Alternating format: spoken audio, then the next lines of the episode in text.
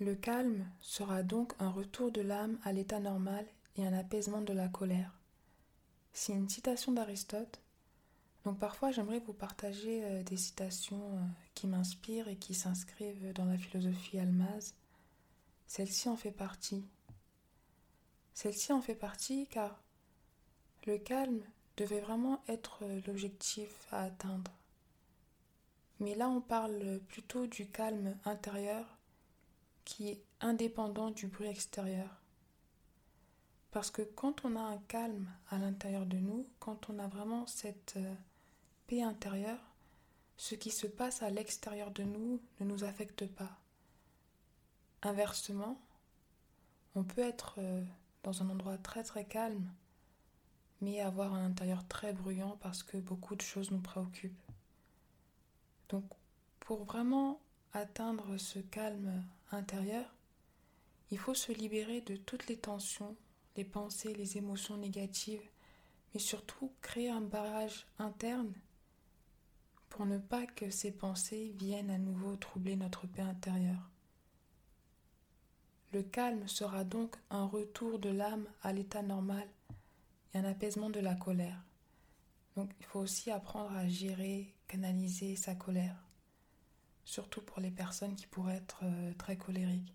Déjà, il faut comprendre la source de la colère. Comprendre que, selon moi, la colère, c'est le résultat d'une insatisfaction ou d'un besoin ou d'une attente qui est insatisfaite. Donc, pour trouver la source de la colère, il y a cette notion de remise en question et de chercher à l'intérieur de soi qu'est-ce qui a causé la colère.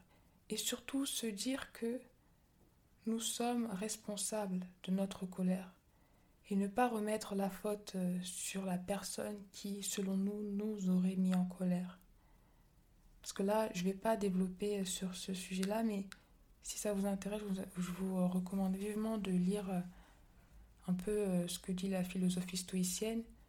Dans la vie, il y a ce qui dépend de nous et ce qui ne dépend pas de nous. Et dépend de nous tout ce sur quoi nous avons la main et tout ce sur quoi nous pouvons agir. Et il ne dépend pas de nous tout ce sur quoi nous n'avons pas la main et tout ce sur quoi nous ne pouvons euh, agir, influencer, contrôler. Et en soi, nous ne contrôlons pas le comportement des autres.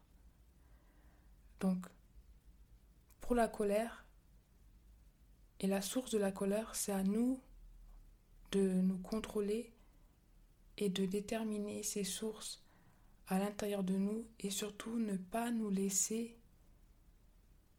nous emporter à cause de situations qui ne dépendraient pas de nous. Donc voilà, petite réflexion. N'hésitez pas à me dire ce que vous en pensez et partagez les vôtres. Et je vous dis à demain pour une prochaine Lumière Almaz.